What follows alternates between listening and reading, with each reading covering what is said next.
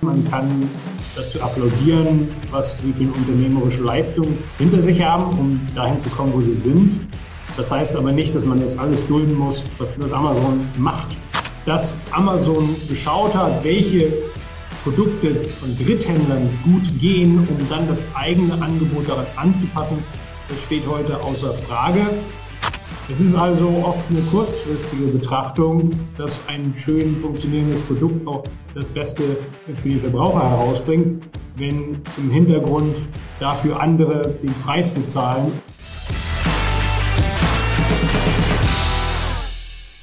Liebe Hörerinnen und Hörer, herzlich willkommen zu Macht was. Mal wieder Podcast-Zeit und wir haben uns heute nochmal wieder ein großes und wichtiges Thema gegriffen. Versuchen wir ja immer.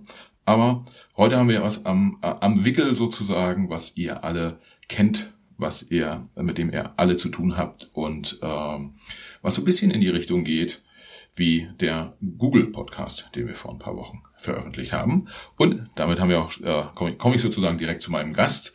Ich habe Thomas Höppner von der Kanzlei Hausfeld wieder hier bei mir vor Mikrofon.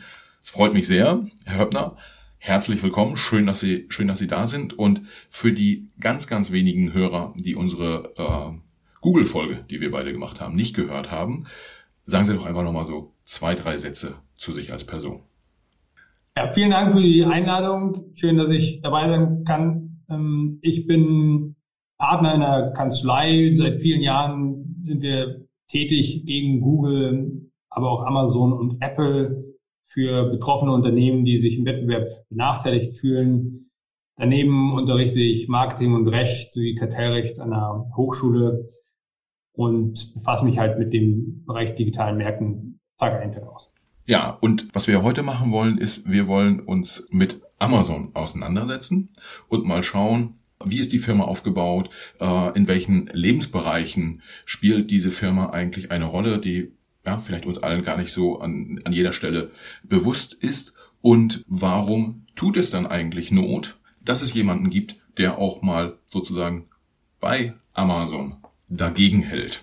Das wollen, das wollen wir beide heute herausfinden, beziehungsweise Sie erläutern uns das mal. Was man ja grundsätzlich sagen kann, ist Amazon eine, ja, wahrscheinlich der Top drei erfolgreichsten Firmen der, der letzten 20 Jahre. Also der äh, Jeff Bezos hat da was mit seinem Team zusammengebaut, was, was quasi seines, seinesgleichen sucht.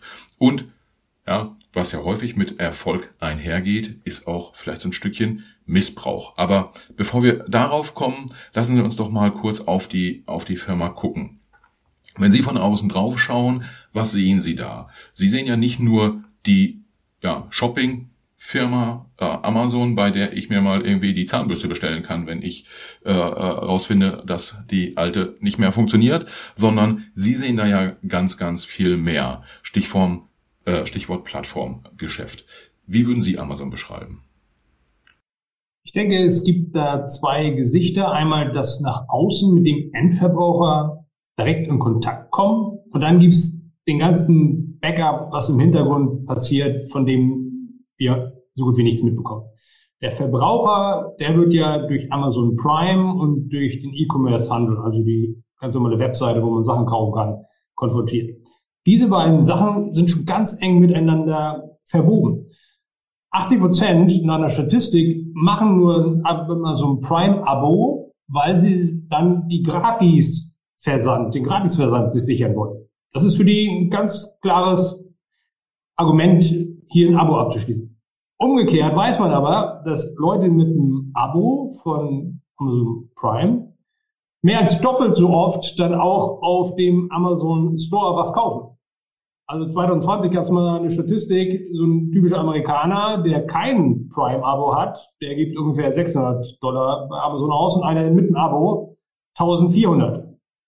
Das heißt, es gibt hier schon eine ganz enge Wechselwirkung zwischen, was man eigentlich als zwei völlig getrennte Dienste ansieht. Amazon Prime, wo man eigentlich Videos schauen will, Amazon Prime Video oder eben Prime Music, ja, oder wo man auch Books sich anschauen will, die E-Books, wo es eigentlich um Entertainment geht. Aber diese Entertainment-Sparte ist ganz eng verknüpft dann doch wieder mit dem Handel, weil man sich über dieses Abo dann auf einmal den Gratisversand beim Handel erkauft. Das heißt, da sind wir direkt irgendwie bei den, beim ersten Thema Wechsel, Wechselwirkung. Amazon bietet zwei Produktkategorien an, äh, wo man sich, wo man vielleicht auch draufschaut und sagt, Mensch, irgendwie, ich glaube, Amazon Prime kostet irgendwie 60, 60 Euro ungefähr im, im, im Jahr. Wie können, wie können die das eigentlich profitabel machen? Weil selbst Netflix ist, äh, äh ist, ist deutlich, ist deutlich teurer. Aber Amazon ja, sozusagen äh, hat da auch im Blick, was kaufen die Leute, also nicht nur welche Videos schauen die, äh, sondern die kaufen auch ja, die angesprochene Zahnbürste dann häufiger im Amazon Shop. Wenn wir uns das anschauen, das ist ja im Prinzip sind das zwei eng miteinander zusammenhängende Themen, aber Amazon macht ja noch ganz, ganz viel mehr. Was, was sind denn sonst noch so die wichtigen Geschäftsfelder, auf denen die sich tummeln? Wenn man sich jetzt die Umsätze anschaut, ist sicherlich der Online-Handel, sowohl mit Eigenmarken als auch mit Drittmarken, das Kerngeschäft. Aber schon früh 2010 hat Amazon erkannt, wenn wir schon die ganze Infrastruktur, die ganzen Server, die wir brauchen, um unseren Handel zu betreiben, vorhalten, dann können wir daraus auch ein eigenes Geschäftsmodell machen. Und das sind jetzt eben die Cloud-Dienste. Und der AWS Cloud-Dienst ist der größte, der hat ein Drittel des Marktanteils für Cloud-Dienste, ist auch die profitabelste Sparte tatsächlich im Amazon-Konzern mit Wachstumsraten im zweistelligen Bereich Jahr ein Jahr aus. Phänomenale Gewinne, die da erwirtschaftet werden. Das fällt immer so ein bisschen unter den Tisch, aber ist tatsächlich ein sehr großer Profittreiber äh, von Amazon und eigentlich am Ende ein Nebenprodukt des E-Commerce, der E-Commerce-Infrastruktur. Gleichzeitig aber, glaube ich, auch ein Hebel für Amazon, um bestimmte Unternehmen vielleicht auch noch mehr abhängig von sich zu machen und auch an sich zu binden. Also große Kunden beim Cloud-Dienst sind dann auch gleichzeitig gute Ansprechpartner für Werbeformate und stänkern dann vielleicht ein bisschen weniger, wenn man direkt mit denen in Konkurrenz tritt, weil eben dort eine Abhängigkeit über den Cloud-Dienst besteht. Aber AWS, der Cloud-Dienst von Amazon, ist eine ganz wichtige Komponente des Unternehmens.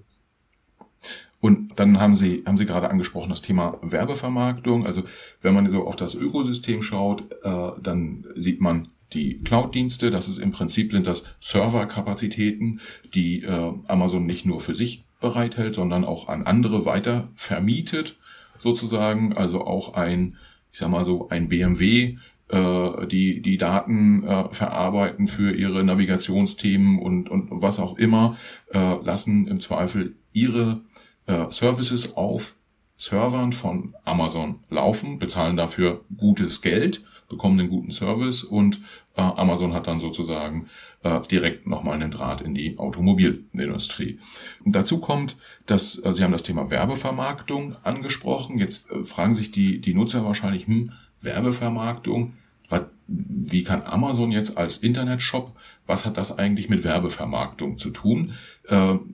Wo, wo und wie verdient dann Amazon in dem Fall Geld? Das ist eine ganz wichtige Entwicklung. Amazon ist sehr spät eigentlich ins Werbegeschäft eingetreten, erst 2019. Aber innerhalb von nur vier Jahren, das muss man sich mal auf die Zunge zergehen lassen, hat es geschafft, auf einen Umsatz von 40 Milliarden Dollar, mit dem man in diesem Jahr rechnet, zu springen. Damit ist Amazon innerhalb von vier Jahren zum weltweit drittgrößten Anbieter von Werbung hinter Google und Meta gesprungen. Phänomenal. Ja. In Deutschland machen sie ungefähr drei Milliarden Euro, mehr als alle 700 Publikumszeitschriften zusammen.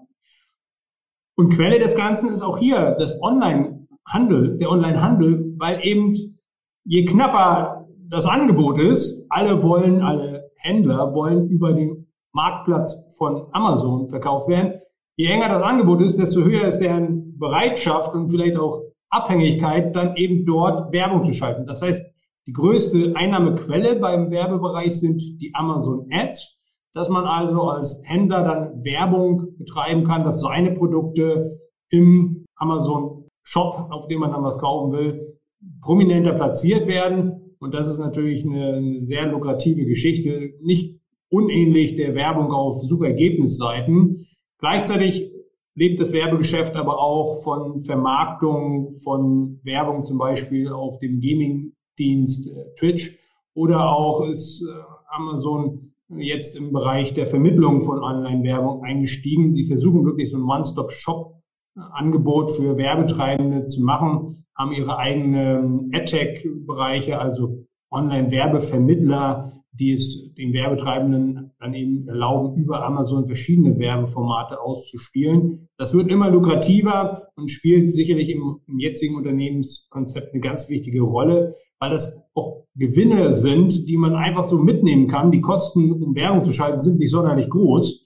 Ja, man muss da jetzt nicht extra neue Infrastruktur aufstellen, hat keine Liste, Kosten und nichts, sondern die Werbetreibenden überbieten sich dann gegenseitig, um eben auf dem Handelsplatz da präsenter zu sein. Und äh, gleichzeitig zeigt es aber auch die Gefahren des Ganzen, weil je konzentrierter dann eben dieser Vertriebskanal ist, desto mehr werden Leute auf Werbung setzen müssen, desto höher werden die Akquisekosten, desto teurer werden dann auch die Produkte.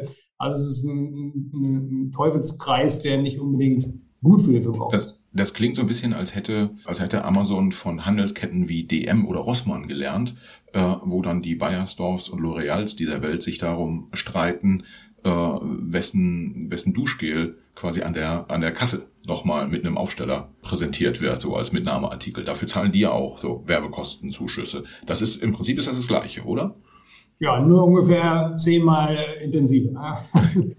Wenn man eben dann nicht dabei ist und man hat vielleicht eine Seite, wo dann nur ähm, gesponserte Ergebnisse sind und man ist dann nicht dabei, dann weiß man, der Verbraucher, ja, der klickt eben nur das und beachtet nur das, was da äh, ihm präsentiert wird, so dass es ein faktischer Zwang ist, du musst da mitmachen, sonst kannst du gar nicht mehr gefunden werden und dann bist du faktisch in, bestehst du nicht im Internet und der Zwang ist halt viel größer. Ja, beim DM, da können Leute sagen, also mir ist das irgendwie hier alles zu einseitig und was sie da prominent platzieren, das gefällt mir eigentlich gar nicht so. Ich, ich vertraue dem Shop nicht mehr. Dann geht es zum nächsten Shop. Aber wenn man dann als Verbraucher keine wirkliche Wahl hat, dann weiß eben auch umgekehrt der Händler, du musst auf Amazon sein. Du kannst da jetzt nicht mit, nicht mitmachen, weil dort erreichst du nur diese Endverbraucher. Ähm, also das System ist, ist viel gefährlicher, als wenn jetzt so ein DM da einem anbietet, du kannst jetzt hier eine privilegierte Position in unserem ähm, direkt vor der Kasse dir erwerben. Ja, und in, de, in dem Zusammenhang, also das, was man aus der Konsumgüterindustrie hört, ist, dass DM schon ein sehr mächtiger Player ist. Äh, wenn Amazon noch ja. mächtiger ist, dann äh, ja, kriegt man ein ungefähres Gefühl dafür, äh, in welche Richtung es geht. Aber am Ende ist es dann so, Händler sind mittlerweile sehr, sehr stark abhängig davon, dass ihre Produkte auf Amazon präsentiert werden, weil wenn sie da nicht sind, dann machen sie halt signifikant weniger Umsatz und hier und da ist das dann auch schon existenzgefährdend, weil es gibt neben Amazon, zumindest so in der westlichen Welt, keine ähnlich große Shopping-Plattform. Ist das, kann man das so sagen? Ja, das, das kann man so sagen. Das ist auch so. Das liegt einfach daran, Verbraucher haben sich an Amazon gewöhnt. Es gibt welche, die machen, für die ist Online-Handel, E-Commerce Amazon. Die würden gar nicht auf den Gedanken kommen, jetzt irgendwo anders noch hinzugehen, zum Otto oder zu Zalando oder zu einer Preisvergleichsplattform. Die sind daran gewöhnt, Amazon. Ja, ich kaufe immer bei Amazon. Das sind aber Leute, die dann gar keine anderen Alternativen mehr berücksichtigen. Wenn man die erreichen will, das ist dann ein sehr großer Teil der Bevölkerung, wenn man die erreichen will als Händler, hat man keine andere Wahl, als bei Amazon präsent zu sein und damit nach Amazons Spielregeln zu spielen. Und wenn das eben heißt, du kommst bei mir nur in den Laden, wenn du hier teure Werbung kaufst, dann kommt man daran nicht drum herum.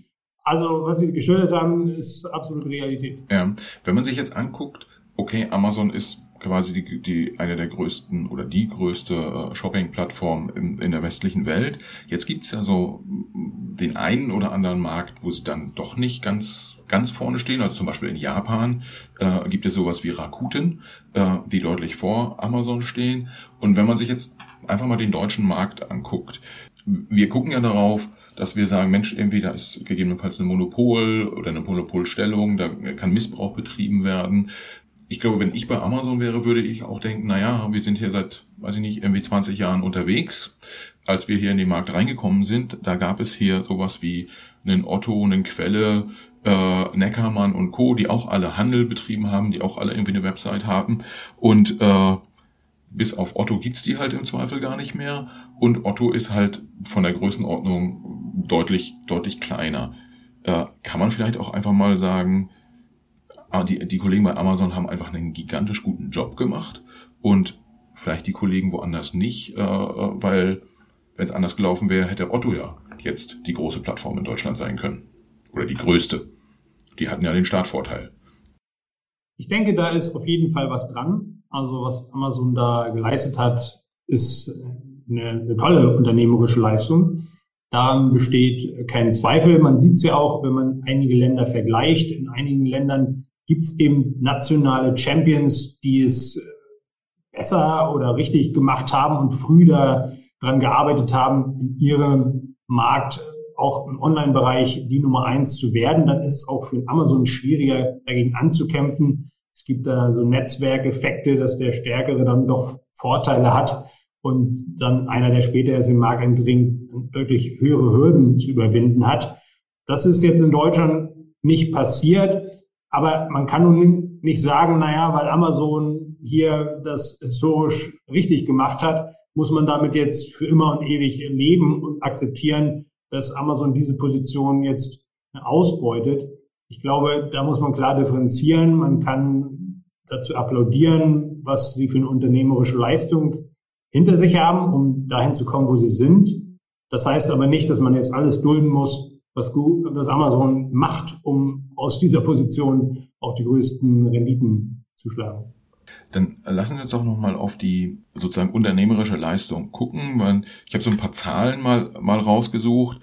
Aktuell ist es so, dass ungefähr 55 Prozent des deutschen Onlinehandels über Amazon läuft. Das ist ja echt viel, weil alle anderen teilen sich dann den Rest und da ist nicht nur ein Otto dabei, sondern auch noch äh, ein, ein Zalando, ein About You und, und so ein paar andere, was in dem Zusammenhang spannend ist äh, Zalando und About You. Mode scheint eines der wenigen Artikel zu sein, wo Amazon äh, durchaus angreifbar ist und wo man auch in den letzten zehn Jahren noch signifikant große Player äh, aufbauen, aufbauen konnte. So ein interessanter Nebenaspekt. Wenn man sich anguckt, in Deutschland macht äh, Amazon 56 Milliarden Euro Umsatz. Weltweit sind das 470 Milliarden Dollar. Das ist deutlich mehr als zum Beispiel in Google gemacht. Allerdings verdient Amazon mit dem, ähm, äh, mit dem Umsatz, mit dem viel größeren Umsatz, den sie machen, ungefähr nur die Hälfte von dem, was ein, was ein Google verdient. Einfach ein spannendes, spannendes Thema. Letztendlich verdient aber äh, Amazon 33 Milliarden Dollar oder hat verdient 2021. Google lag bei über 70 Milliarden Dollar. Was aber auch wiederum ein wichtiger Punkt ist, wie bewertet man das von außen? Da spielt Börsenbewertung sicherlich eine Rolle und beide Unternehmen, sowohl Google als auch Amazon sind also je nach äh, Tag und Börsenkurs irgendwas zwischen 1,2 und 1,4 Milliarden Dollar bewertet worden äh, äh, zuletzt, also große Firmen. Spannend dabei, Amazon ist ungefähr 15 Mal so viel wert an der Börse wie ein wie ein Siemens. Also eigentlich eine, eine, eine sehr spannende Geschichte, wie groß man als, als Händler werden kann. Was halt tatsächlich, tatsächlich spannend ist und ähm, wo, man, wo man vielleicht gucken muss, insbesondere vor dem Thema äh, Monopol, äh, welche Bereiche gibt es eigentlich, in denen dann so ein großes Unternehmen wie, wie Amazon äh, eine Monopolstellung hat. Sie haben gerade schon angesprochen in Bezug auf Händler, ähm, äh, ist das an der einen oder anderen Stelle kritisch. Ist es das nur, dass ähm, Amazon sagen kann, ja, du bist jetzt auf meiner Plattform und du musst hier zu meinen Konditionen verkaufen? Oder gibt es da noch ähm, äh, mehr Hintergründe und wie funktioniert dann der Umgang mit den Händlern? Weil im ersten Schritt ist es ja so, keine Ahnung, ich möchte irgendwie äh, äh Schraubenzieher verkaufen und kann einen Shop bei äh, Amazon einrichten und mache erstmal Geschäft. Also ja erstmal positiv. Wann wird's negativ für mich als Händler?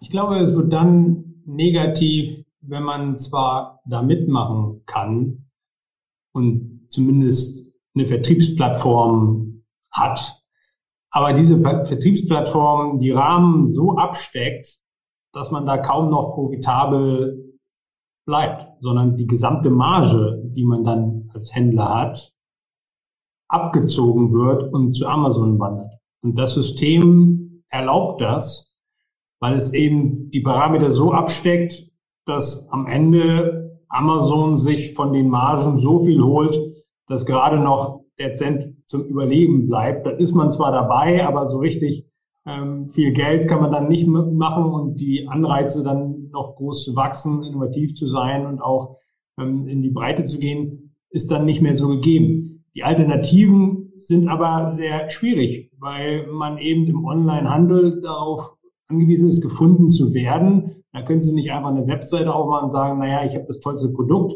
da wird man mich schon finden und das kaufen. So einfach läuft das halt nicht, wenn die Endverbraucher eben nicht vorher groß suchen, welche Webseiten für welchen Händlern eigentlich überhaupt auch einen Vertrieb anbieten. Dann sind die eben beim Amazon und wenn sie dann dort nicht sind, dann nützt ihnen auch das beste Produkt nicht. Es ist also die Gefahr, dass hier sehr gute Angebote, innovative Angebote, vielleicht auch zu super Preisen, nicht den Weg zum Endkunden finden, weil der zentrale Vertriebskanal dafür, der Marktplatz zum Amazon, den Rahmen so steckt, dass man da eben nur mitmachen kann, wenn man Bedingungen akzeptiert, die man sonst vielleicht nie akzeptieren würde. Da ist doch eine deutliche Gefahr. Können, können Sie diese, diese Bedingungen mal beschreiben? Also Amazon macht den Platz für den Händler auf. Ja, ich eröffne dort einen, einen Shop. Was sind denn die äh, Mechaniken, äh, denen so ein Händler dann unterliegt und an welcher Stelle beeinflusst Amazon dann die Margen zum Beispiel eines, also dass dann äh, der, der Händler an dem Produkt, was er versendet, gar nichts mehr verdient oder vielleicht nichts mehr verdient. Wo hat Amazon denn da Einflussmöglichkeiten ganz praktisch? Weil die können ja nicht sagen, äh, der Preis, zu dem du es verkaufst, ist jetzt so und so viel, weil das kann der Händler ja alleine entscheiden eigentlich. Ja, das würde man sich so erhoffen. Ne? Aber ganz so ist es nicht.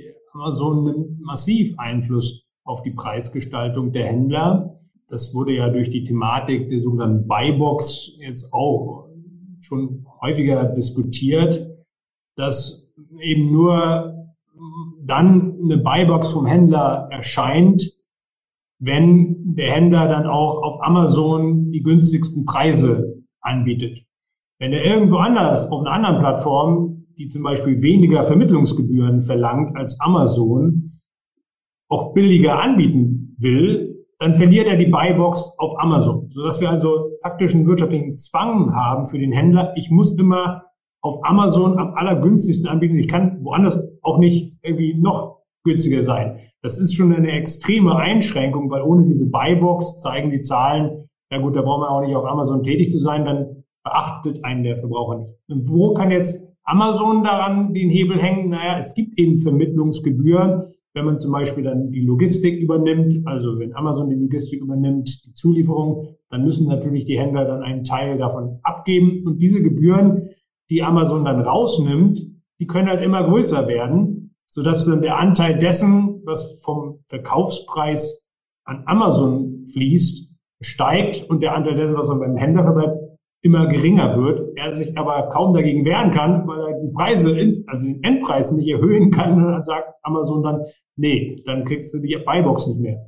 So dass es also einen gewissen Zwang gibt, der, der Händler muss ganz, ganz günstig anbieten, macht kaum noch Gewinn und dann muss er auch noch ganz viel mit Amazon teilen. Amazon freut sich, weil dem Endverbraucher der Eindruck entsteht, das ist ja hier die, das günstigste auf Amazon. Aber das geht natürlich völlig zu Lasten des Händlers, dessen Marge abgezogen.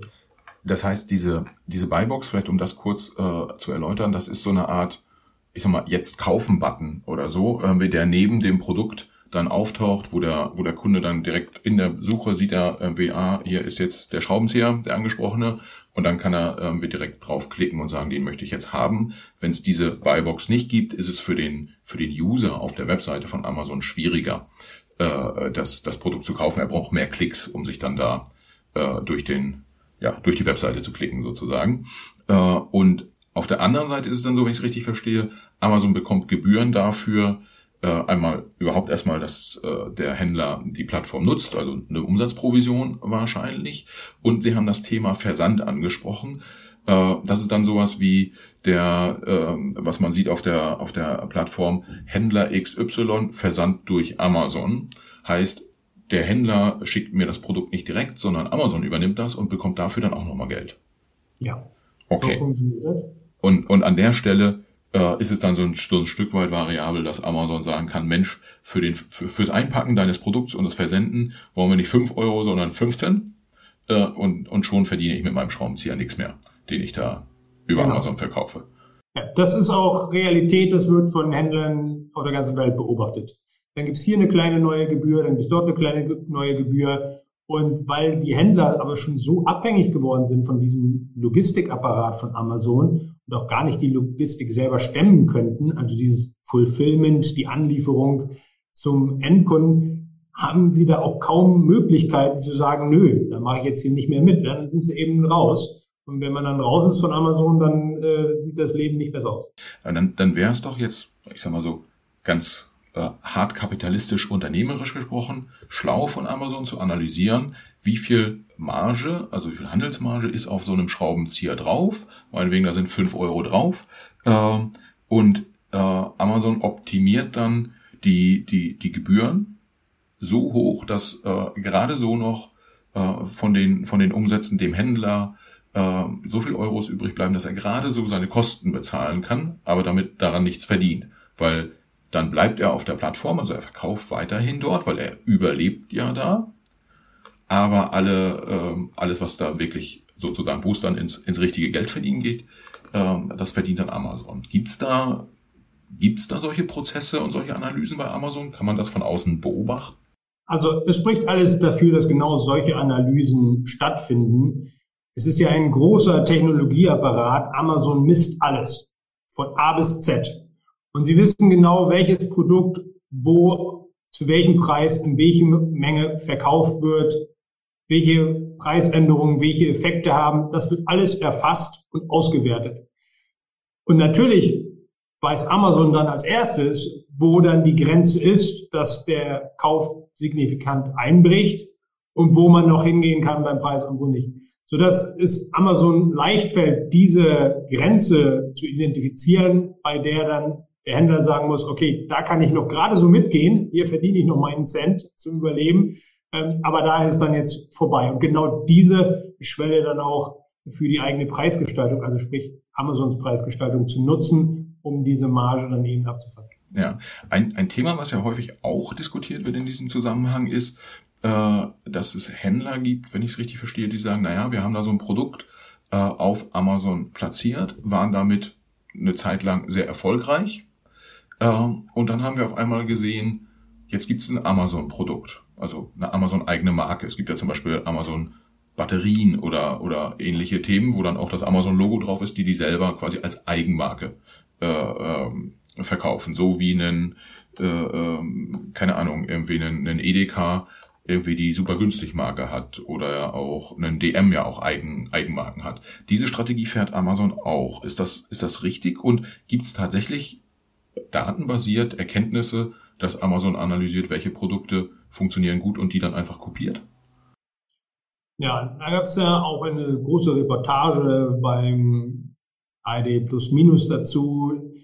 Hat man viel recherchiert, feststeht, dass das passiert ist. Gibt auch ein europäisches Wettbewerbsverfahren dazu. Da hat das Amazon noch nicht mal am Ende geleugnet, sondern hat nur gesagt, ja, wir machen es halt nicht mehr so doll.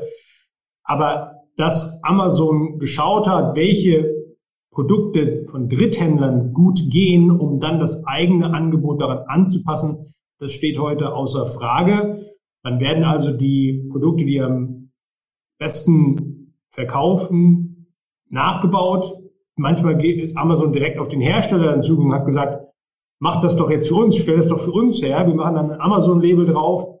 Dem Endverbraucher ist doch egal, ob da jetzt Amazon draufsteht oder ein anderer Name. Ist auch eine der Strategien von Amazon, dass die Marken keine Rolle mehr spielen sollen, sondern Amazon-Marke genauso gut ist wie, keine Ahnung, Louis Vuitton. Also deshalb funktioniert das für Amazon wunderbar und natürlich kann man mit dem Eigenvertrieb dann nochmal eine größere Marge machen, als wenn man jetzt ähm, fremdproduzierte äh, Produkte weitervertreibt im Marktplatz, sodass das wunderbar ist. Und das Schöne daran, man hat dann halt überhaupt kein Risiko. Man schaut, welche anderen Produkte denn so gut laufen und dann macht man die nach. Aber man braucht dann nicht das Risiko eingehen, ich mache jetzt mal ein neues Produkt und nachher stellt sich heraus, da gibt es gar keine Nachfrage für.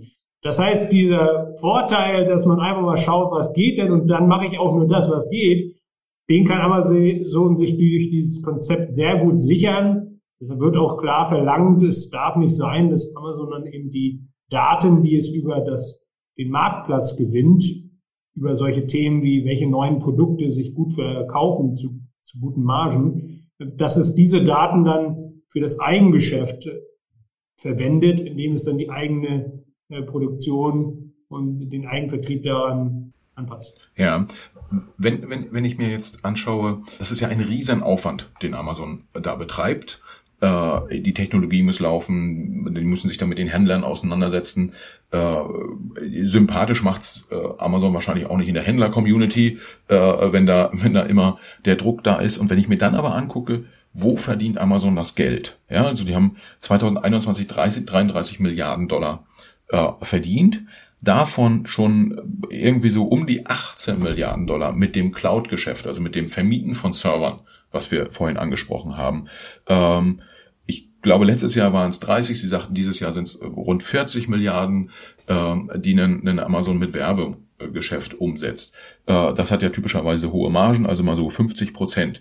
Äh, so ganz über den Daumen ist das gesamte Geld, was, was Amazon letztes Jahr verdient hat, äh, passiert mit dem Vermieten von Cloud Und mit, mit Werbung und so, so ein paar anderen Sachen drumherum. Ich frage mich halt, warum konzentrieren sie sich nicht einfach auf die, das Vermieten von Servern und das Schalten von Werbung und lassen ansonsten irgendwie den ganzen anderen Kram sein. Also äh, äh, äh, Prime, Video, die kaufen eine Kinokette äh, oder ein Filmstudio, glaube ich, war es keine Kinokette, ähm, machen, machen tausend unterschiedliche, unterschiedliche Sachen, mit denen sie aber eigentlich gar kein Geld verdienen. Was, was, was steckt da denn unternehmerisch dahinter? Ja, das ist eine gute Frage. Am Ende haben wir es halt mit einem sehr eng verwobenen Ökosystem zu tun, bei dem jeder Dienst seine bestimmte Funktion erfüllt. Schauen Sie sich Amazon Prime Video an. Prime Video ist ein, einer der Hauptgründe, warum man das Amazon Prime Abo verlängert. Dass man es einmal abgeschlossen hat, weil es gratis ist, gegeben, aber dass man es verlängert, das machen die Leute, weil sie die Videos haben und sagen, naja, nehme ich jetzt mal mit. Gleichzeitig ist Amazon Prime dann aber der Hauptgrund, warum Leute dann bei Amazon auf dem Marktplatz kaufen, also Produkte kaufen, weil sie dann die Gratis-Lieferung bekommen. Haben sie jetzt aber nicht diesen Marktplatz, dann haben sie auch keine Plattform, um die Werbung zu schalten. Und haben auch nicht die Infrastruktur mehr, um den AWS zu bedienen, also die Server. Das heißt, das eine baut auf dem anderen auf. Sie können kein Werbegeschäft machen, ohne überhaupt erstmal die erste Anlaufstelle für Verbraucher in einem bestimmten Segment zu sein. Und das ist nun mal der Amazon-Marktplatz, wo die Leute Sachen kaufen. Und wir dürfen auch nicht vergessen, das ist ja auch eine sehr langfristige Strategie. Bewusst werden die Gewinne jetzt über den Handel runter und klein gerechnet, damit gar nicht so auffällt, was für ein Riese da eigentlich auf uns zuwandert und wir schon haben. Das soll alles harmlos erscheinen, als wenn man nur im Interesse der Verbraucher hier die Preise ganz gering hält und alle einfach davon profitieren würden. Und da verbirgt man natürlich gerne, dass da hinten dran aber doch signifikante Gewinne mit erwirtschaftet werden, sodass man das aber nicht aus den Augen verlieren darf. Und es würde Amazon ganz leicht fallen, da die Profitmarge erkenntlich höher zu treiben. Daran haben die aber gar kein Interesse. Die investieren dann lieber äh, ganz viel in neuen Content und dergleichen, damit es auf der Bilanz so aussieht, als wenn Amazon da irgendwie am Hungertuch nagen würde, was aber natürlich nicht der Fall ist. Ähm, was gut, gutes Stichwort, äh, Hungertuch. Im Prinzip ist es ja aber auch so, dass ähm, äh, ich sag mal so, der, der Börsenkurs, der ist ja so, dass ähm, Amazon bewertet wird, ähnlich in einer, in einer ähnlichen Größenordnung wie Google, obwohl sie nur die Hälfte äh, verdienen von, von, von, so einem, von so einem Google.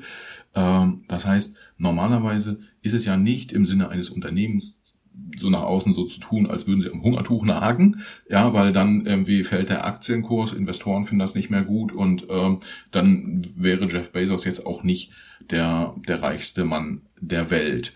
Was was steckt denn da dahinter? Also das, das kann ja nicht nur sein, dass sie dass dass man bei Amazon sagt, na ja, wir wollen nach außen nicht wie die äh, raffgierigen äh, Ausbeuterkapitalisten aussehen. Ähm, und deshalb rechnen wir unsere Gewinne mal klein, sondern da muss ja wahrscheinlich noch ein bisschen mehr dahinter stecken. Investitionsstrategie ist vielleicht ein Stichwort dazu. Ja, ich glaube, Jeff Bezos ist es sehr gut gelungen, seine Shareholder, seine Investoren zu überzeugen, dass es eine langfristige angelegte Strategie ist und dass man nicht hohe Profite Jahr für Jahr erzielen muss, sondern dass es für sie mindestens genauso lukrativ ist, wenn einfach der Aktienkurs steigt. Und das ist sehr gut gelungen. Mit steigenden Aktienkursen ist auch der Wert der Investitionen immer mehr gestiegen. Alle Hauptinvestoren, Aktionäre sind reicher und reicher geworden. Jeff Bezos am meisten davon, obwohl eben diese Zahlen nie so fantastisch aussahen wie vielleicht bei Google. Aber trotzdem hat man ja die Grundlagen geschaffen, damit dieses System nicht nur eine Eintagsfliege bleibt, sondern immer mehr expandieren, immer größer werden kann. Wir haben vorhin angesprochen, wir sind gerade mal erst bei 20 Ländern. Wir sind also noch längst nicht im Peak angekommen. Da ist noch viel mehr Spielraum drin und dafür lohnt es sich aber eben in die Infrastruktur erst sehr viel zu investieren. Das machen die auch. Wenn man sich allein die Investitionen in Flugsparten und dergleichen anschaut, da fließen richtig viele Gelder. Und damit sind die Aktionäre, die Investoren happy, weil die sehen, das ist jetzt nicht einfach so, dass da Geld rausgenommen wird und dann irgendwie ausgeschüttet wird und dann bleiben wir stehen, sondern wir sind hier erst mitten von so einer riesen Wachstumskurve, deren Ende noch gar nicht ist. Das heißt, man kann im Prinzip sagen, auf Seiten der Investoren ist so viel Vertrauen da, dass die sagen, äh, lieber Jeff oder lieber, liebes Amazon Management, investiert ihr doch mal lieber die Gewinne wieder in neue Projekte, anstatt dass ihr sie über Aktiendividenden zum Beispiel an mich als Investor ausschüttet, weil investieren könnt ihr offensichtlich besser, als ich das vielleicht selber könnte mit dem Geld, was ich dann mal von euch bekommen würde.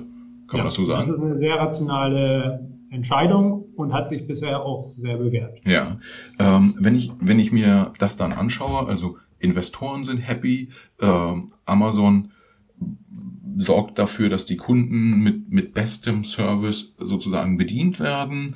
Äh, die haben einen, die haben einen, äh, ja, guten, guten Job gemacht, unternehmerisch. Ich sag mal, die Quelle dieses, dieser Welt, zumindest in Deutschland, die gibt's nicht mehr. Die waren halt einfach nicht so gut.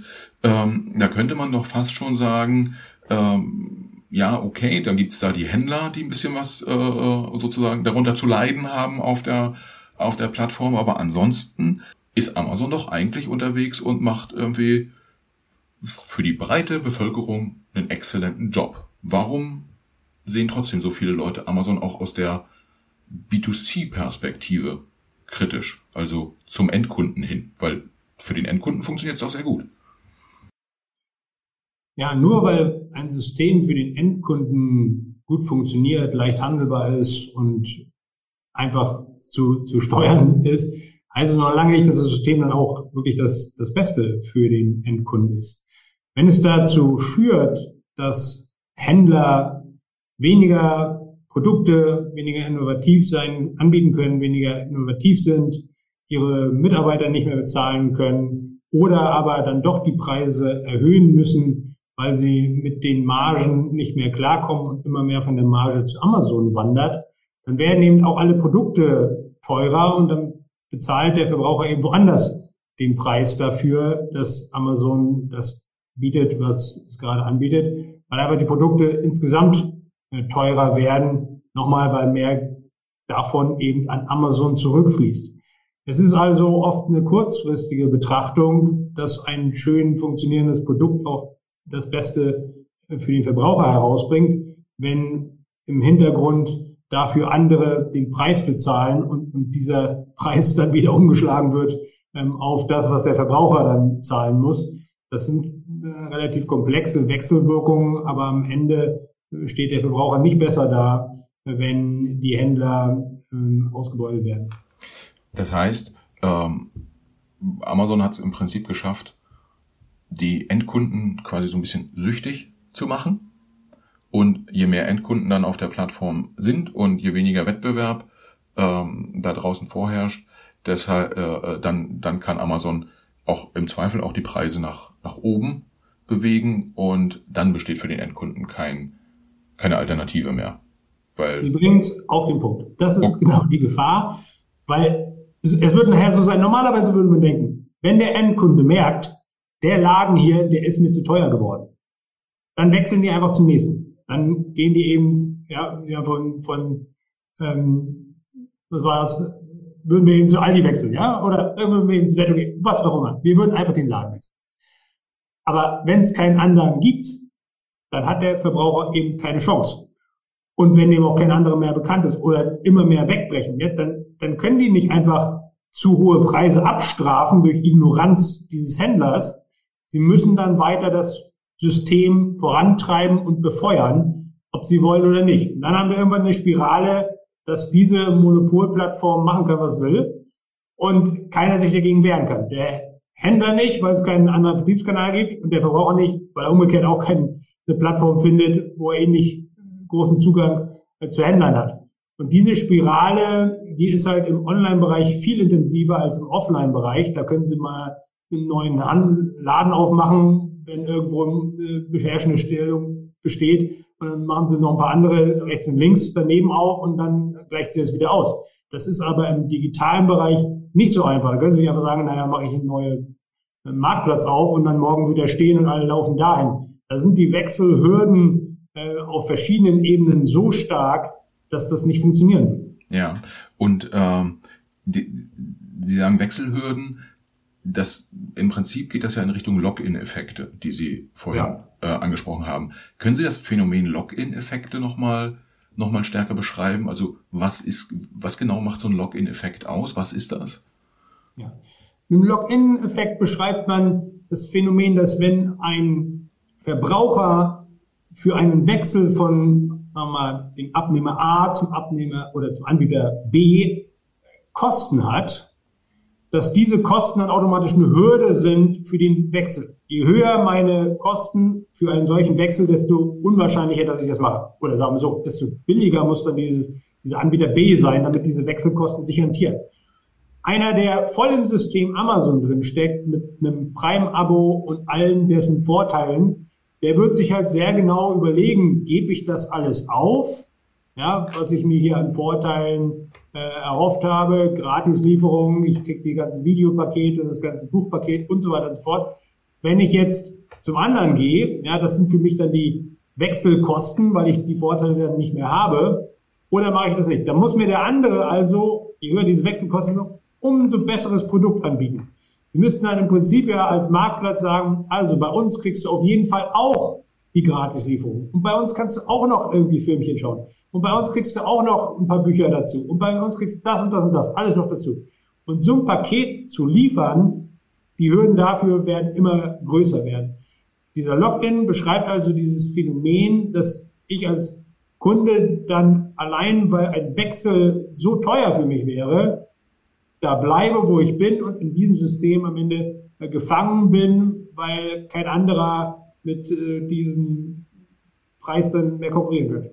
Das heißt, wenn man es so ganz einfach auf den Punkt bringt, die Leute haben ihren Account bei Amazon, äh, finden da ein Produkt und bevor sie es bei Otto kaufen und sich da komplett neu registrieren müssen und äh, vielleicht auch noch das Risiko eingehen, dass vielleicht die Lieferung nicht so gut funktioniert wie bei, ähm, äh, wie, wie bei Amazon, äh, dann sagen die halt lieber, komm, ich bestelle bei Amazon und gut ist.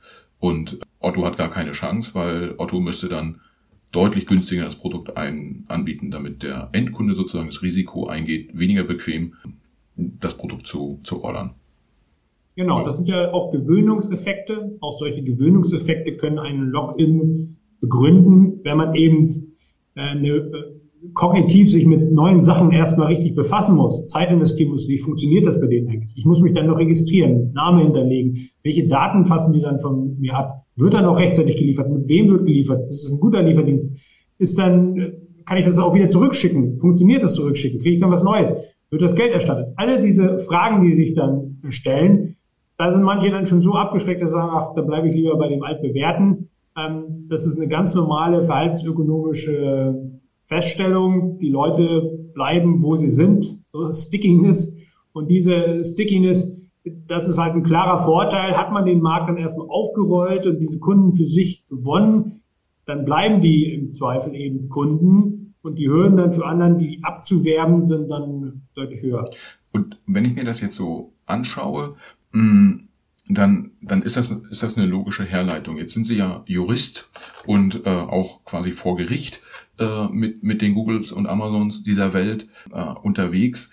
Da kann man, da muss man wahrscheinlich aber noch, noch mal tiefer, tiefer reingehen, weil irgendwie ein Richter wird ja nicht sagen, Mensch, nur weil die Leute jetzt irgendwie äh, in Anführungsstrichen zu faul sind, sich nochmal bei einem anderen Anbieter zu registrieren, können wir jetzt nicht Amazon, Amazon äh, bestrafen. Und ehrlicherweise, wenn ich Amazon wäre, würde ich sagen, naja, guckt euch doch mal um. In Deutschland gibt es einen Zalando, die sind aus dem Nichts innerhalb von zehn Jahren äh, zu einer Milliarden-Company geworden im Bereich, im Bereich Mode. Also es geht doch, wenn man einen, wenn man einen guten Job macht an der Stelle. Wie, also erstmal, wie argumentiert man vor Gericht sozusagen, dass es in bestimmten Bereichen eine Monopolstellung äh, von, von einem Amazon gibt und welche Möglichkeiten gibt es dann überhaupt, den ähm, ja, sozusagen diesen, diesem Missbrauch, wie das juristisch dann ja genannt wird, Einhalt zu gebieten, weil sie können ja dem Amazon nicht sagen, ja, du darfst jetzt kein Geschäft mehr in Deutschland machen oder du darfst, du musst Mindest- oder Höchstgebühren für, für Händler irgendwie äh, festlegen oder so. Das ist ja wahrscheinlich schwierig, oder? Also wir müssen einmal unterscheiden zwischen der Frage, ist Amazon jetzt überhaupt der rechtliche Adressat von bestimmten Vorgaben, da sprachen Sie jetzt von der marktwertischen Stellung, überhaupt nur, wenn die eine marktwertende Stellung haben, greifen bestimmte Vorgaben eben dieses Verbot, diese Stellung zu missbrauchen. Das ist zu unterscheiden von der Frage, was kann man dann eigentlich Amazon verbieten? Und da ist es dann nicht so, dass wir etwa sagen würden, wir verbieten irgendwie die marktwährende Stellung und wir hätten was dagegen, dass irgendwie ein Monopol hast oder so, sondern es geht wirklich darum, dass der Missbrauch einer solchen Stellung dass das verboten wird. Also Verhaltensweisen, die Amazon eben nur an den Tag legen kann, weil es diese marktbeherrschende Stellung hat, mit der kein anderer dann im Markt mehr mithalten kann. Das ist dann der Missbrauch. Und da muss man dann genau nachweisen, dass das, was Amazon da macht, eben nur ermöglicht und nur möglich ist, weil eben da keine große Konkurrenz mehr besteht und die deshalb unabhängig äh, agieren können. Für die erste Frage sind jetzt überhaupt Adressaten dieser Missbrauchskontrolle. Da wird man halt primär darauf abstellen, gibt es hier einen separaten Markt für einen Online-Marktplatz, also dieses B2B-Geschäft, wo also dem Händler angeboten wird, du kannst hier drüber vertreiben. Da wird sich schnell herausstellen, dass dem so ist. Das ist was anderes, ob ich jetzt einem Händler so eine Plattform zur Verfügung stelle, als wenn ich selber Produkte verkaufe. Das heißt, für den Online-Marktplatz da kommt man an Amazon da kaum vorbei. Es gibt da klar noch äh, eBay, aber eBay ist doch anders aufgestellt und die Marktanteile bei diesem Vermittlungsgeschäft sind deutlich geringer. Das heißt, die marktbeherrschende Stellung auf diesem separaten Markt für das äh, B2B-Angebot dem Händler gegenüber lässt sich relativ leicht auch mit dann den Umsätzen in diesem Bereich ermitteln. Die weiteren Faktoren, die da eben eine Rolle spielen, wie eben die Wechselhürden ähm, auf beiden Seiten dieser Plattform. Das ist dann nur ergänzende Argumentation. Primär schaut man sich die Umsätze an.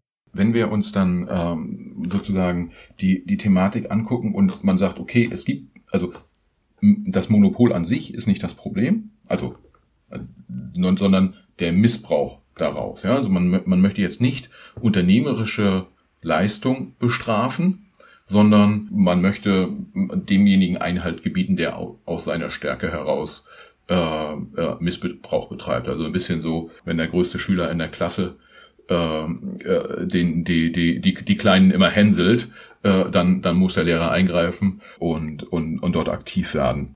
Jetzt ist es halt so, wenn man da aktiv wird, wer wird da eigentlich aktiv? Sind das, Sie sind ja nicht, Sie sitzen ja nicht in Ihrer Kanzlei sozusagen und sagen, Mensch, ich habe mir überlegt, irgendwie Amazon macht da was, äh, ich, ich ziehe da mal vor Gericht, sondern sind das weiß ich nicht, politische Entscheidungsträger, die solche, solche Themen anstoßen? Sind das vielleicht auch Wettbewerber? Also irgendwie sagt sich auch, jetzt haben wir Otto häufiger mal genannt hier, äh, sagen die Kollegen sich vielleicht auch mal, Mensch, das, was Amazon da macht, ist nicht so cool. Äh, äh, wir müssen da mal rechtlich vor, vorgehen. Wie, wie funktioniert das? Wer ist da Treiber und, und, ja, und wie funktioniert der Prozess? Also bei Amazon besteht eine Besonderheit, dass die vor allem denjenigen am meisten auf den Schlips treten und am meisten schädigen am Ende, die so ziemlich am schwächsten positioniert sind. Die vielen tausenden kleinen Einzelhändler, die für sich nicht die Ressourcen hätten, zu klagen oder große Beschwerden zu führen. Das hat dazu geführt, dass wir auch im Bereich von Amazon deutlich weniger Verfahren haben als jetzt in anderen Bereichen gegen andere Unternehmen, wo eben auch starke äh, betroffene Unternehmen sind, die auch selber sich wehren können. Sodass im Bereich von Amazon wirklich viel mehr auch über breite äh, Arbeit, viele NGOs, also Institutionen, die sich allgemein um den Wettbewerb bemühen, sind hier involviert, weil sie eben sehen, die einzelnen Geschädigten, die können sich gar nicht mehr so richtig wehren. Wir müssen das für die auch tun. Und die Anknüpfungspunkte sind dann mehrstufig. Einmal natürlich der Gesetzgeber. Der Gesetzgeber kann bestimmte Verhaltensweisen einfach unterbieten, verbieten und damit äh, ist es dann automatisch aus der Welt. Oder eben es sind die Wettbewerbsbehörden, an die man sich wenden kann, sagen, das ist doch hier ein Verstoß gegen das geltende Kartellrecht, wer doch hier aktiv. Dann reden wir also über das Bundeskartellamt, Europäische Kommission. Und schließlich, klar, theoretisch kann man dann auch zum Zivilgericht gehen und sagen, hier werde ich massiv benachteiligt, mein Account wird geschlossen, weil ich irgendwelche Preisvorgaben nicht mehr eingehalten habe oder dergleichen, ich komme hier nicht rein. Nur da nochmal ist eben oft abschreckend, dass diese Kosten für so ein Verfahren dann eben für so einen kleinen Händler oft nicht zu stemmen sind, so dass wir nochmal so ein komisches Phänomen bei Amazon haben, dass es viel weniger eigentlich Beschwerden und Klagen gibt, als es Geschädigte gibt. Ja, und wo, wo kommen Sie dann ins Spiel mit Ihrer Kanzlei? Ähm, äh, wann, wann werden Sie aktiv? Auch persönlich? Im Prinzip sind ja so Kanzleien irgendwo das Ohr am Markt. Wenn sich also Geschädigte ähm, unwohl fühlen, dann wollen sie das auch irgendwo kommunizieren und zum Ausdruck bringen. Und da sehe ich mich und unsere Kanzlei eben als, als Sprachrohr, um diese äh, Bedenken in, in, in einen Weg zu formulieren und dann auch zu zentrieren, dass sie auch dort ankommen bei den Entscheidungsträgern, die diese Bedenken ernst nehmen und darauf auch reagieren können. Sie sind also dann, wenn man so will, die Vermittler zwischen den Geschädigten und den Institutionen, die Hilfe leisten können. Ja, ähm, wenn wir wenn wir jetzt draufschauen auf das auf äh, Amazon, wir haben uns angeguckt, äh, wo wo können oder wo stehen bestehen Probleme, wie hat sich das entwickelt, wie spielen die unterschiedlichen äh, Produkte zusammen, wenn wir jetzt versuchen einen, einen Blick in die Zukunft zu werfen. Es gibt ja schon an der einen oder anderen Stelle, wenn man sich die letzten Monate irgendwie den, den Börsenkurs anguckt, ist der jetzt irgendwie nicht, äh, hat sich jetzt nicht extrem äh, positiv entwickelt, was in, in vielen, bei vielen E-Commerce-Firmen der, der Fall ist. Ähm, es gibt auch die eine oder andere Stimme im, im deutschen Markt, die auch schon mal von einem Peak Amazon äh, gesprochen haben, so nach dem Motto, jetzt Amazon ist auf dem auf der Höhe angekommen. Auf der anderen Seite sieht man, dass ein Amazon in den äh, Elektroauto-Hersteller Rivian äh, investiert, äh, dass im Bereich Werbung neue Technologien äh, aufgesetzt werden, dass die ähm, im Bereich Food Delivery investieren, dass sie Medienrechte kaufen, also die Champions League kann man jetzt äh, sehen bei, bei Amazon seit einiger Zeit. Ähm, wenn Sie drauf schauen, würden Sie sagen, Amazon entwickelt sich in vielen anderen Bereichen auch noch äh, sehr stark nach vorn und ähm, äh, das kann wiederum Effekte haben, positiv, negativ, also positiv wirtschaftlich vielleicht, aber negativ auch in Bezug auf den, äh, auf die Missbrauchsthematik. Oder sagen Sie, dann Amazon, die sind sehr stark, die sind sehr aktiv, aber stärk, also die sind schon auch am, am, am Peak angelangt. Wie würden Sie das einschätzen aus Ihrer Perspektive? Also das würde ich ziemlich klar sehen. Einer Peak-Theorie widerspricht es äh, ziemlich eindeutig, wenn man sich die massiven Investitionen in die verschiedenen miteinander verbundenen Sektoren anschaut. Ein Unternehmen, das Milliarden in so verschiedene Bereiche investiert, wie Sie sie genannt haben, hat eine Strategie. Und diese Strategie ist sehr klar erkennbar. Das führt alles am Ende zusammen und zieht an einem Strang. Wir haben noch lange nicht den Peak erreicht. Hier werden erst die Puzzleteile langsam zusammengesetzt und das große ganze System, das wird sich erst noch seine Macht erst noch in den nächsten Jahren entfalten. Das sieht oft so aus, als wenn das wild zusammengewachsen wäre und man fragt sich, warum investieren die dann auf einmal in Filmstudios? Wenn man sich aber eben vor Augen hält, dass es oft Marketing-Tools sind, über die das Gesamtsystem breiter gestreut wird, bekannter gemacht wird, in jeden Haushalt getrieben wird, dass das E-Commerce-Verhalten der Nutzer gesteuert wird, stärker überwacht, zentriert und damit sich zu eigen gemacht wird, dann ist klar, wir haben noch lange nicht den Peak erreicht. Wer will denn auch im Amazon in diesem Bereich E-Commerce wirklich das Wasser reichen? Also ich wüsste kein nationales Unternehmen, was diese Infrastruktur von A bis Z auch nur annähernd leisten könnte in den absehbaren Zeit, wenn man wirklich dem jetzt nicht entgegentritt und diese engsten Verflechtungen zwischen Logistik, Entertainment, E-Commerce, Werbemärkten, wenn man die nicht irgendwo lockert, sondern diese Wechselwirkung, dass der eine dem anderen da was zuschiebt und es Cross Subventionen gibt äh, über das ganze Ökosystem hinweg. Wenn man dem nicht entgegentritt, dann ist das System irgendwann so mächtig. Also den Peak, dass die den Schalter umstellen und sagen, so, und jetzt wird auch mal abkassiert, den haben wir noch gar nicht erreicht. Das ist ja auch Teil dieser Debatte. Die haben gar kein Interesse daran, jetzt schon den Schalter umzustellen auf äh, Gewinnmaximierung, sondern sie legen immer noch die Puzzleteile aus. Aber wir sollten nicht der Illusion verfallen, dass nur weil es mal ein Quartal gab, dass wegen Corona-Nachfolgen und dem Ukraine-Krieg jetzt äh, nicht zweistellige Wachstumszahlen im äh, Kerngeschäft vorwies, dass jetzt auf einmal Amazon seinen Peak erreicht hätte. Ich glaube, das wäre eine ziemlich naive Wahrnehmung. Okay, und vielleicht kann man in dem Zusammenhang ähm, abschließende Frage. Äh, Sie hatten vorhin gesagt, Amazon ist ja erst in rund 20 Ländern aktiv. Das ist für uns als Deutsche irgendwie schon auch so ein bisschen überraschend, weil für uns wirkt äh, ähm, äh, Amazon als der gigantische weltweit agierende Riese, aber die sind, sind gar nicht, sind in China nicht, äh, nicht unterwegs, äh, in, in Japan, zweitgrößte, drittgrößte äh, Wirtschaftsnation, äh, glaube ich. Hm, da, da sind sie hinter Rakuten, äh, nur die, nur die Nummer zwei. In Indien äh, tut man sich, tut man sich schwer. Das heißt, das spricht ja eigentlich dafür, dass noch viel Potenzial da ist. Aber im Vorgespräch haben Sie kurz erläutert, wie, wie äh, Amazon auch bei der Internationalisierung vorgeht, also in welchen Ländermärkten die unterwegs sind. Vielleicht kann man das abschließend nochmal als Beispiel nehmen dafür, wie intelligent auch Amazon investiert. Ja, ich denke schon, dass Amazon sich ganz genau anschaut, in welchen Märkte sie eintritt Einmal mit Blick auf natürlich das Potenzial, wie hoch sind eigentlich die Bruttoumsätze mit Retail in diesem Bereich.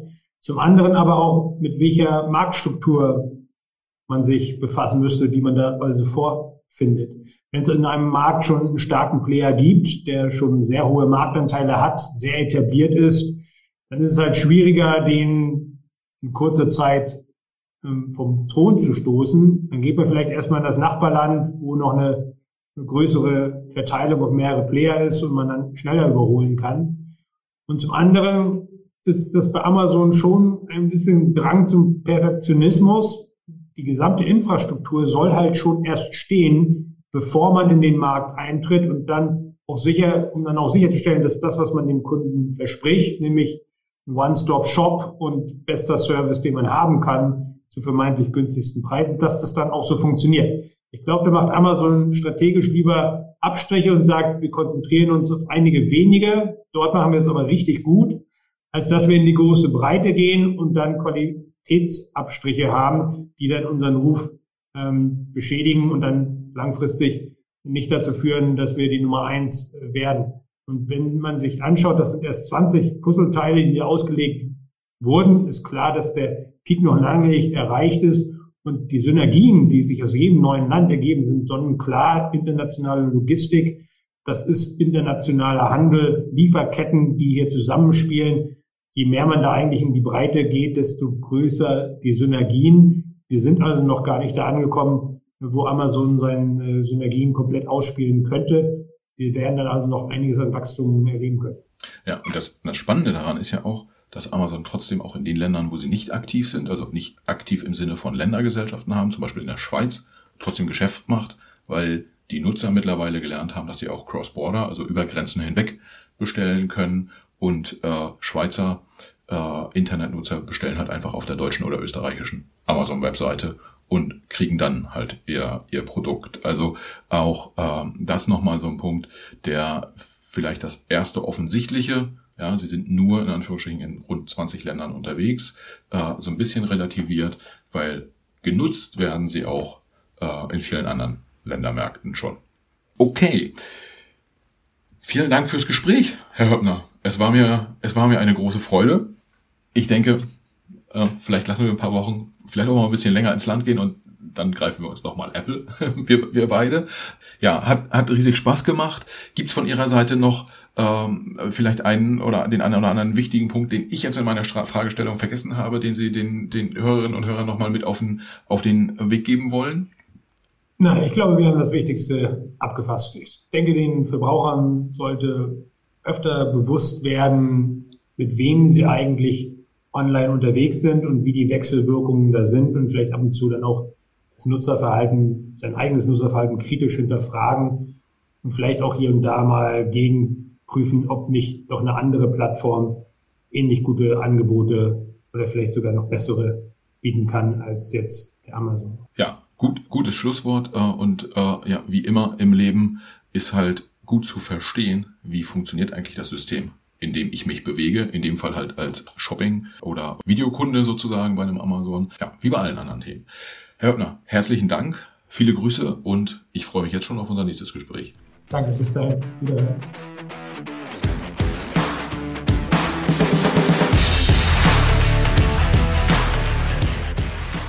Liebe Hörerinnen und Hörer, vielen Dank fürs Zuhören. Schön, dass ihr auch dieses Mal wieder dabei wart. Für die Macherinnen und Macher unseres Podcasts, inklusive meiner Person, Michael, der ja hier netterweise äh, diesen Podcast hosten darf, für uns alle wäre es das größte Kompliment, wenn ihr dem Macht was Podcast eine 5-Sterne-Bewertung und einen positiven Kommentar auf Apple Podcast oder einer anderen von euch genutzten Podcast-App hinterlasst. Wir freuen uns auch, wenn ihr dem Macht was Podcast auf Instagram, Facebook, LinkedIn oder Twitter folgt. Schreibt uns dort gern Nachrichten, kommentiert unsere Episoden, übt gern auch Kritik und macht uns gern auch Vorschläge für Gäste, die ihr mal bei uns im Gespräch hören wollen würdet. Vielen Dank Viele Grüße und bis zur nächsten Folge. Alles Gute, bis dahin. Ciao.